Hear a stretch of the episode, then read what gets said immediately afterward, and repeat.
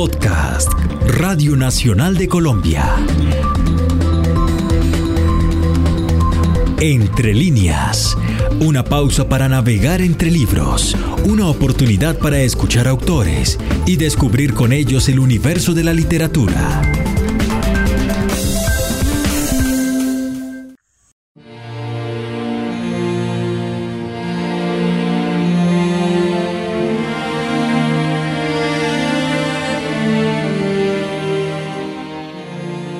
Hace muchos años, más de los que es prudente confesar, iba del colegio a mi casa en una buceta, de esas que llamaban ejecutivas en esos tiempos. A mi lado iba sentada una muchacha un poco mayor que yo, que usaba un saco negro de capucha y jean. Tenía el pelo corto y miraba concentrada por la ventana. Yo iba a su lado, intentando mirar también por la ventana. De un momento a otro, ella abrió la maleta que llevaba en las piernas y se giró hacia mí. Sin ningún preámbulo me preguntó si me gustaba el teatro. Yo le dije que sí, un poco confundido y sobre todo preocupado por parecer mayor y culto, aunque fuera en uniforme de colegio. Entonces ella sacó de la maleta un pequeño papel fotocopiado, un flyer, en el que decía en letras grandes, Teatro El Local. Me lo entregó y me dijo que fuera a ver la obra que estaban presentando, que estaba buenísima. Yo recibí el papel, lo leí y aunque no me acuerdo qué más decía, lo que sí sé es que ese día me enteré de la existencia de El Local, esa vez no fui a la función, pero unos años más tarde asistí a varias de sus obras y luego me di cuenta de la importancia de este grupo para el teatro colombiano. Hoy, Muchos años después de ese encuentro en la buceta, por fin puedo hablar con Miguel Torres, escritor, dramaturgo, director y actor colombiano quien, por más de 30 años, se echó al hombro la responsabilidad de sacar adelante ese proyecto. Y lo logró. Y por eso, hoy el mundo de la cultura colombiana lo reconoce como uno de los referentes literarios y teatrales del final del siglo XX y principios del XXI.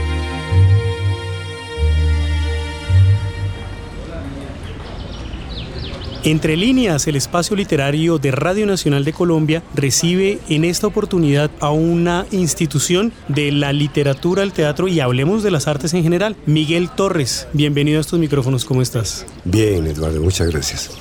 Empecemos la conversación con Miguel sobre un tema infaltable y pues aquí es donde me excuso, pero a veces hay que repetir temas porque las nuevas generaciones deben escucharlos. El local. ¿Nos hablas un poquito de la historia de ese espacio y de ese proyecto teatral? Bueno, el local fue y ya no es.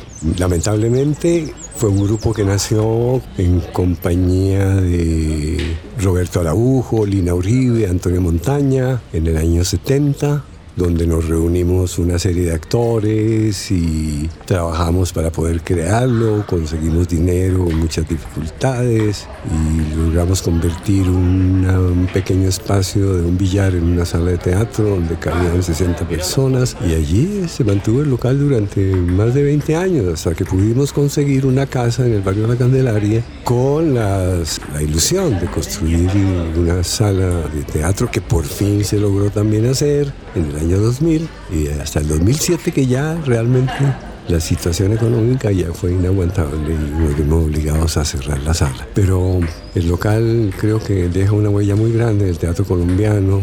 Hicimos cosas eh, bellas, creo cosas importantes para el teatro durante más de 40 años. Por allí pasó mucha gente que se formó, llegó a la televisión o al cine y creo que en la historia del teatro colombiano merece un lugar importante ese grupo de teatro, el local. En 1970, un grupo formado por Miguel Torres, Santiago García, Antonio Montaña y Lina Uribe, entre otros, resolvió montar un grupo de teatro. Sin embargo, las ganas que tenían de trabajar no eran suficientes para tener una sede propia. Por eso les tocó alquilar una casa en la calle 53 con carrera 13, donde funcionaba un billar. En ese local pequeñito y de techo bajo empezó a trabajar el grupo de teatro que más adelante se llamaría El Local, justamente por haber empezado en ese lugar. Luego de unos años y con mucho esfuerzo, lograron adquirir un lote en la calle 19 con carrera tercera, en el centro de Bogotá. La idea era hacer ahí una sala maravillosa con diseños que el propio Rogelio Salmona había hecho. Pero como suele pasar con el mundo de la cultura, al final no hubo plata para sacar adelante el proyecto.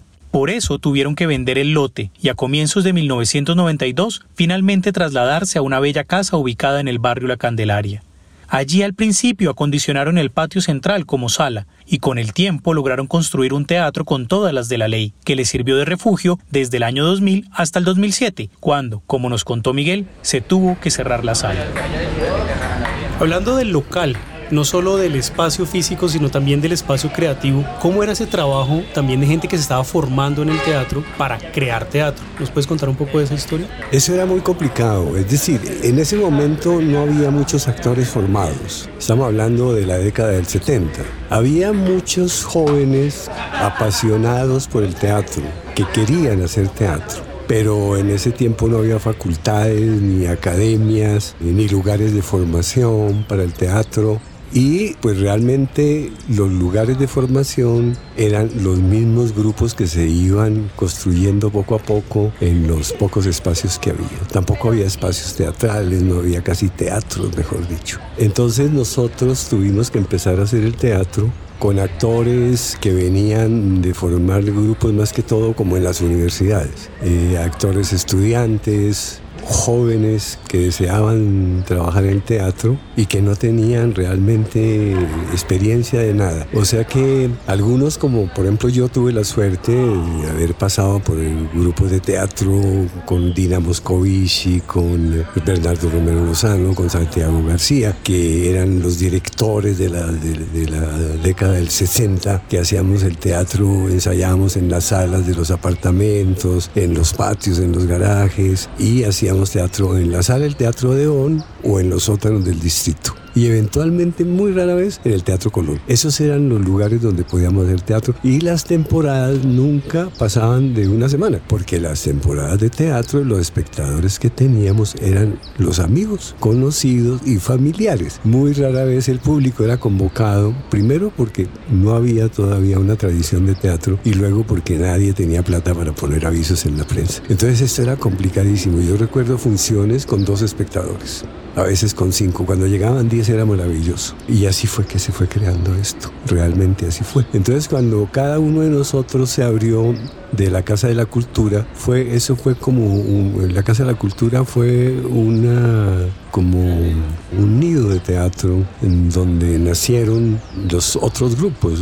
La Casa de la Cultura se fundó en el 66 con Santiago, con Carlos Reyes, con Kepa Muchastegui, ahí estaba yo, estábamos otros jóvenes haciendo teatro en el del 66, en un almacén, en un viejo almacén de la carrera 13, y luego en el 70 salimos a Santiago mismo, dijo, váyanse, hagan, vayan a hacer otros teatros. Y eh, entonces nació La Mama, nació el TPB, nació el Teatro Libre prácticamente también y nació el local. Y ahí fue cuando nació el local, con Lina y con Roberto Araujo y esta gente. Y la gente que venía ahí, las obras las hacíamos generalmente con, con que y había que enseñarle a la gente en el, transcurso del montaje. Era una enseñanza que iba paralela con la práctica de las obras. Y yo creo que realmente es la mejor manera de enseñar a, a actuar, en la práctica ya con las obras, sin tanta teoría, sin tanta referencia a nada, pues claro, naturalmente sí teníamos que darles libros para que se enteraran, para que leyeran, hablar mucho acerca de la historia del teatro en otras partes, de las tradiciones, etcétera, de lo que ha pasado en Colombia, etcétera. Pero eh, fueron actores que se fueron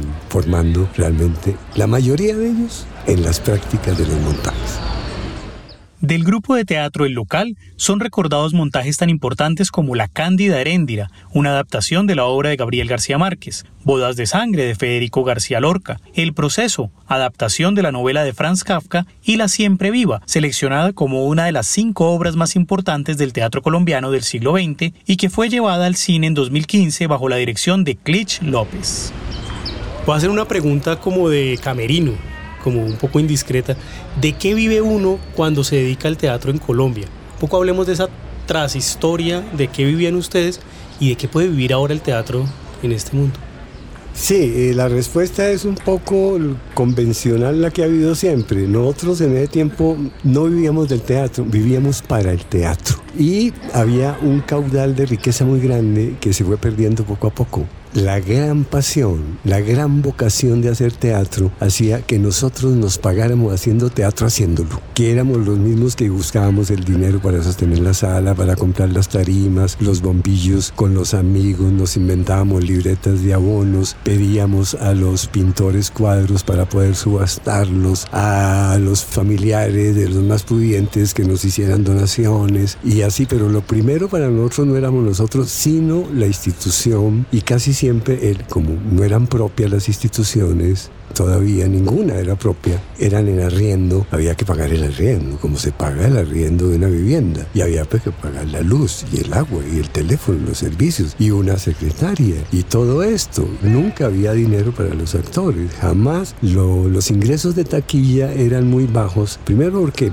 realmente pues el público era en su mayoría estudiantes. Nuestro teatro no iba dirigido a las altas élites que tenían dinero, aunque mucha de esa gente iba y a veces incluso apoyaba también mediante mm, afiches o los programas, nos subvencionaban ese tipo de cosas. Entonces, también los lugares eran muy pequeños por ejemplo, en el local cabían 60 personas. Póngale usted a, 5 pesos, que era en ese tiempo la boleta. Eso prácticamente eran 300 pesos de taquilla, si acaso. Estoy hablando figurante, pero no me acuerdo realmente el valor del dinero en ese tiempo. Entonces, más que todo, lo que daban las taquillas y eso era para los gastos. Nosotros teníamos que trabajar en otras cosas. Cada uno, algunos estudiaban, otros tenían como facilidades de, por familia que les daban para sus gastos y otros teníamos que trabajar eh, en lo que fuera, eh, en almacenes o en restaurantes o en oficinas o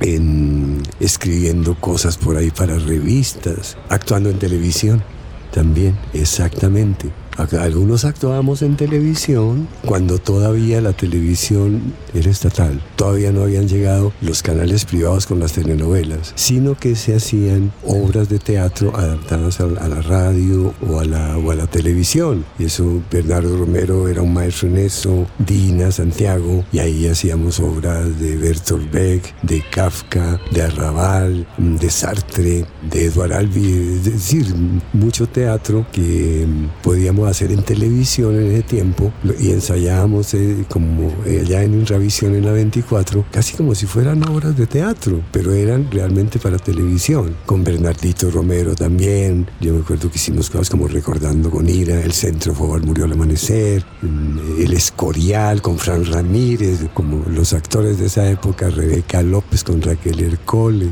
eh, Ali Umar, y eso pues nos pagaban, eh, los pocos que podíamos trabajar en esos programas de, televisión, pues mm, ganábamos una plática y con eso nos subvencionábamos el poder hacer teatro, ¿no? Así era que lo hacíamos. Realmente, pues em, con Santiago sobre todo yo trabajé mucho en eso y con Dina Moscovici también, en fin, era muy bello, realmente fue una parte de mi juventud bellísima y de la juventud de muchos de nosotros en que conocimos como la entrega absoluta de una vocación que se vuelve una obsesión y una pasión a cambio de poder hacerla sin esperar retribución económica.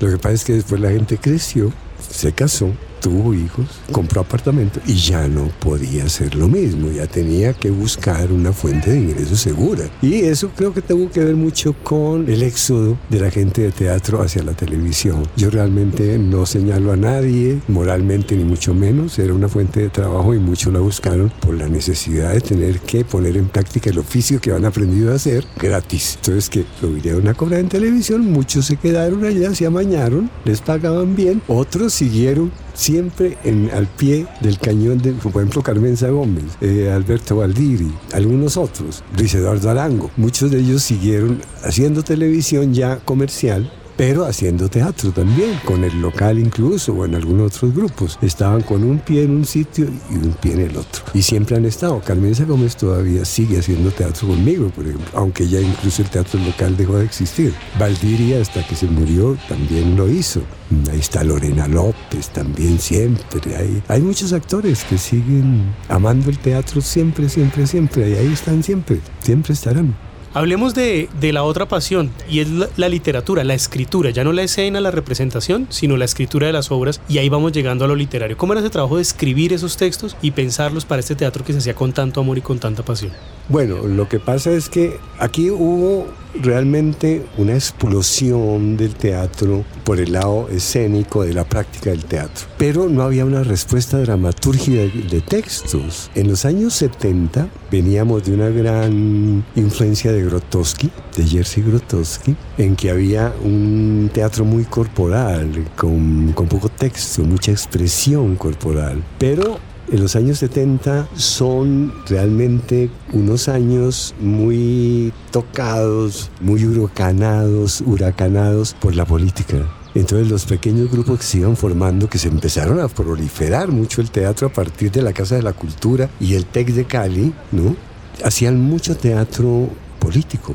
Eh, algunos muy buenos, otros realmente de una pésima calidad, un teatro que llamábamos de pancarta que era muy mal, pero otros con muy buenas respuestas de propuestas escénicas. Pero ¿qué montamos? ¿Qué montamos y no hay, no hay, no hay? No había dramaturgia, entonces hubo que recurrir. El único autor que podíamos poner siempre, porque daba respuesta a lo que queríamos decir, era Bertolt Brecht y algunos otros. Entonces eso creó una necesidad de escribir y así empezaron los grupos también a crear una dramaturgia propia. Los más talentosos para escribir empezaron a escribir sus obras o adaptar obras de teatro. Yo, por ejemplo, hice una adaptación de La Cándida Herendir en el año 76, que se estrenó en el 77. Después también hice adaptaciones de otras obras. Los grupos también hacían eso. Eh, en Cali, Buenaventura hacía muchas adaptaciones de Valle Inclán, de Brecht. En La Candelaria también se hacían las creaciones colectivas, a veces adaptadas de textos, de, viejos textos teatrales, o también lo que se llamó la creación colectiva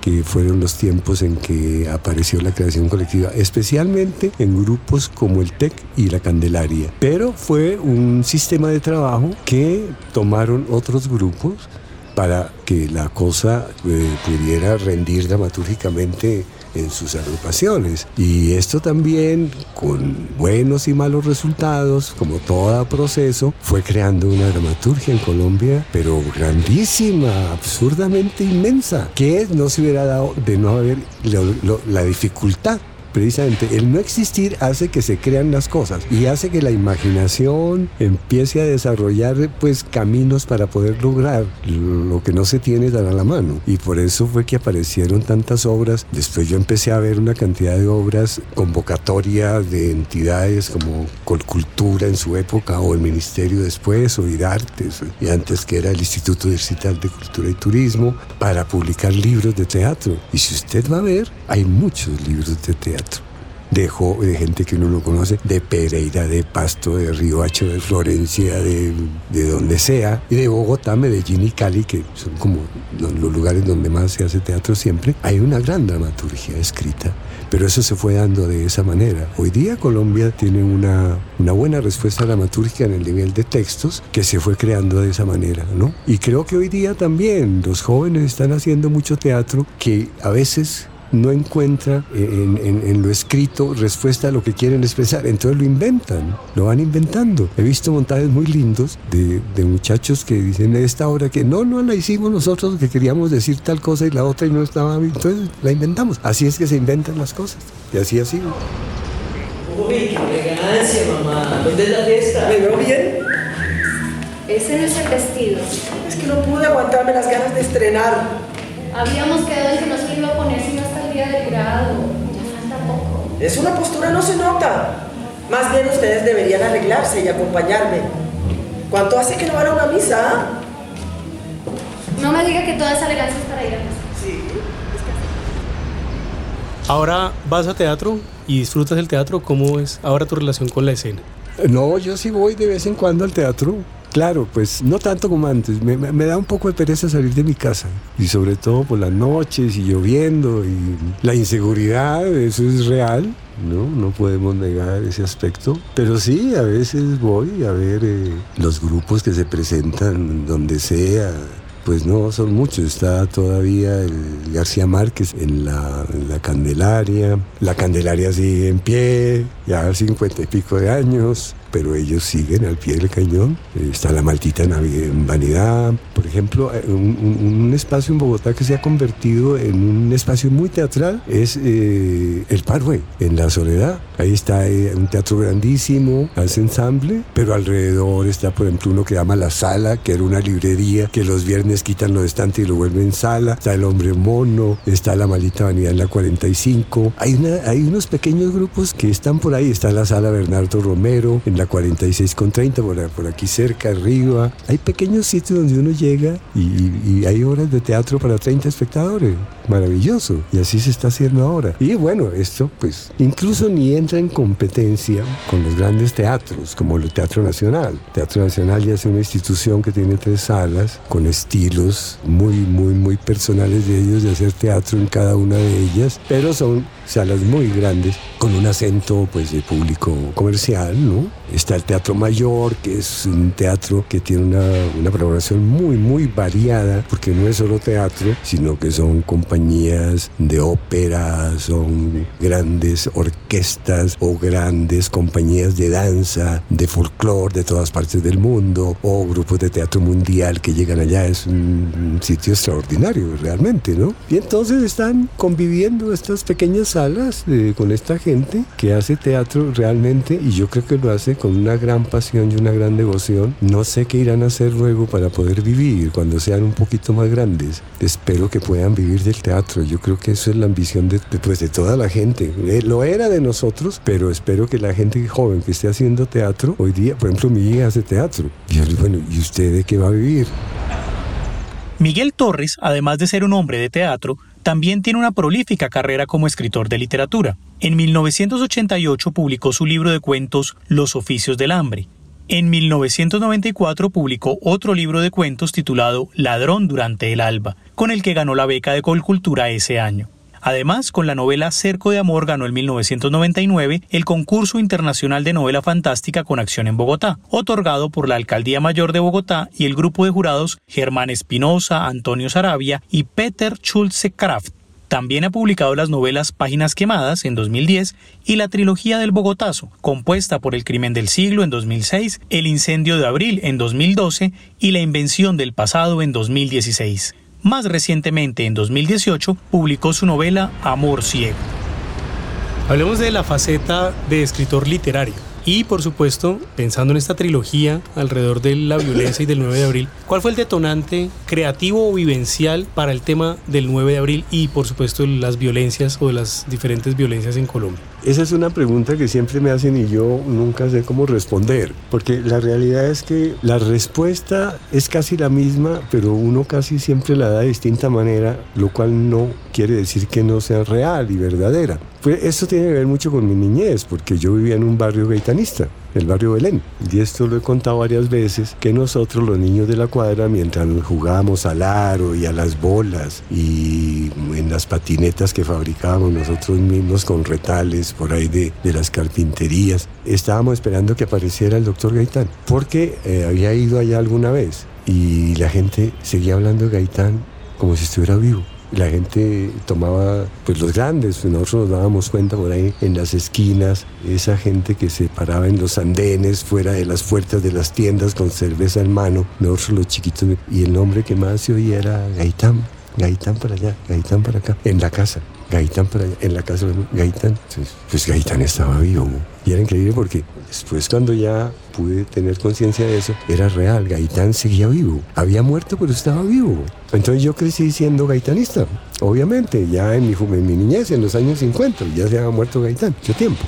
Y esa figura de Gaitán fue siempre muy fuerte en estas familias, en las clases populares, obreras. Yo vengo de una clase popular. Esa idolatría por Gaitán grande, inmensa. Yo nunca he visto nada igual por, una figura política en este país. Entonces, Después ya eh, con el tiempo el teatro me, me concientizó mucho políticamente y realmente es el teatro el que más ha tenido una respuesta artística a los problemas sociopolíticos de este país. Más que la novela, más que el cine, más que la danza, más que la música, ha sido el teatro el que ha tenido respuestas y respuestas hermosísimas y bellas y muy válidas a nivel mundial también, ¿no? El arte, tú dirías, tiene un compromiso con contar esas historias no oficiales, por ejemplo, de lo doméstico, del gaitanismo, que, son diferentes a las historias oficiales que dan los medios y, el gobierno. ¿Tú crees que el arte ahí hace, hace ese, ese trabajo, hace ese oficio? Yo creo que el artista puede responder con su arte, llámese literatura, cine, teatro, poesía, a la injusticia, al crimen, a, la desigualdad, sin tener que estar afiliado a un partido político o cultivar una determinada ideología.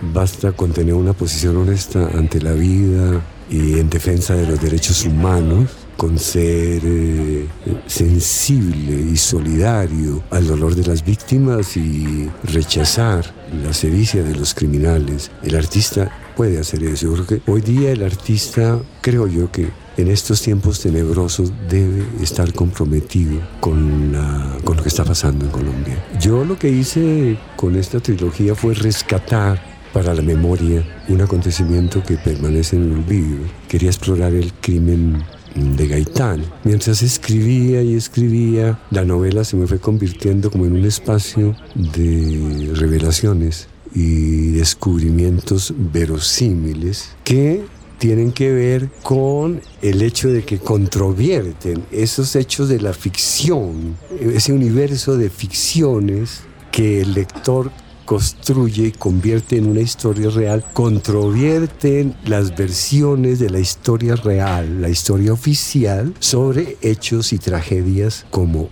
el 9 de abril. O sea que tenemos que la literatura y el arte no solamente pueden ser instrumentos y herramientas en que el escritor, el artista se exprese, teniendo mucho más cuidado de que el objeto que construye sea muy bello, muy hermoso, ¿no? que sea muy bello. Entonces puede construir y hacer incluso, en el caso de la literatura, que el lector sea transformado por esa lectura, que el lector tenga una revelación de esa lectura, que le diga el, escritor al lector a través de su ficción algo que rebota con la realidad y hace pensar al lector, ah, de modo que las cosas eran así. O sea que hay un proceso de descubrimiento y conocimiento hermosísimo que se establece entre el escritor y el lector a través de la lectura de una ficción que al encontrarse con la realidad puede crear esos descubrimientos. Eso es, eso es muy bello. Una pregunta sobre la memoria como ese papel del que hablabas ahorita de la literatura y el arte que hace memoria. Pero en el caso del teatro y la literatura también a veces es una memoria efímera. ¿Cómo has sentido tú a lo largo de la, de la vida cómo esos recuerdos de la literatura se van quedando o se van olvidando? ¿Cómo has sentido ese asunto de que las artes hacen memoria pero también son víctimas del olvido? Bueno, yo creo que la memoria es la primera fuente de todo artista. De allá viene todo. La memoria es un gran depósito de cosas muy complejas, reales, inventadas, propias, ajenas, etc. Y es a donde uno como creador siempre va, como va a una fuente a beber cuando tiene sed.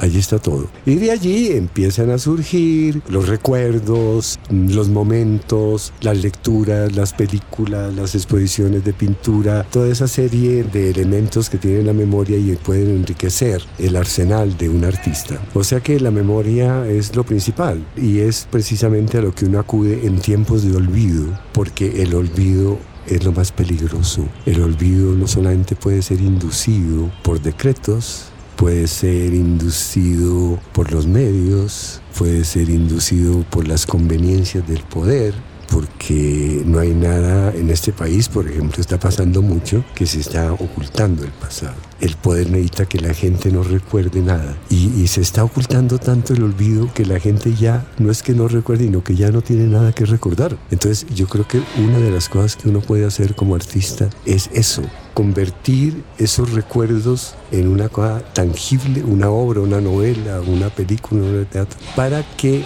la gente hoy en día pueda recobrar ese pasado, mirarse en ese espejo y tratar de construir un futuro distinto. Cito unas palabras de un filósofo alemán que se llama Max Horkheimer. Olvido y engaño es el clima intelectual que más conviene a los herederos del nazismo. Y eso creo que viene muy al día de lo que está pasando en Colombia. Miguel, muchísimas gracias por esta entrevista, por estas palabras, por este pequeñísimo recorrido por una gran vida y por una gran obra. Muchas gracias por aceptar la invitación a los micrófonos de Radio Nacional de Colombia. No, Eduardo, a ti muchísimas gracias.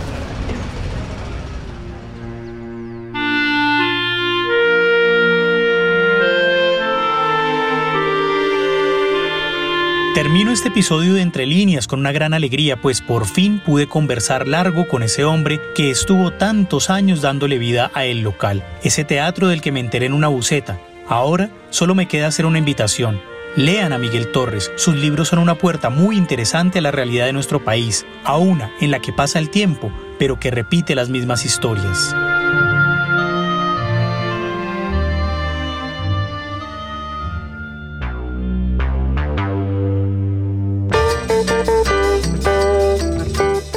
Entre líneas es un podcast de Eduardo Otalva Marulanda para Radio Nacional de Colombia.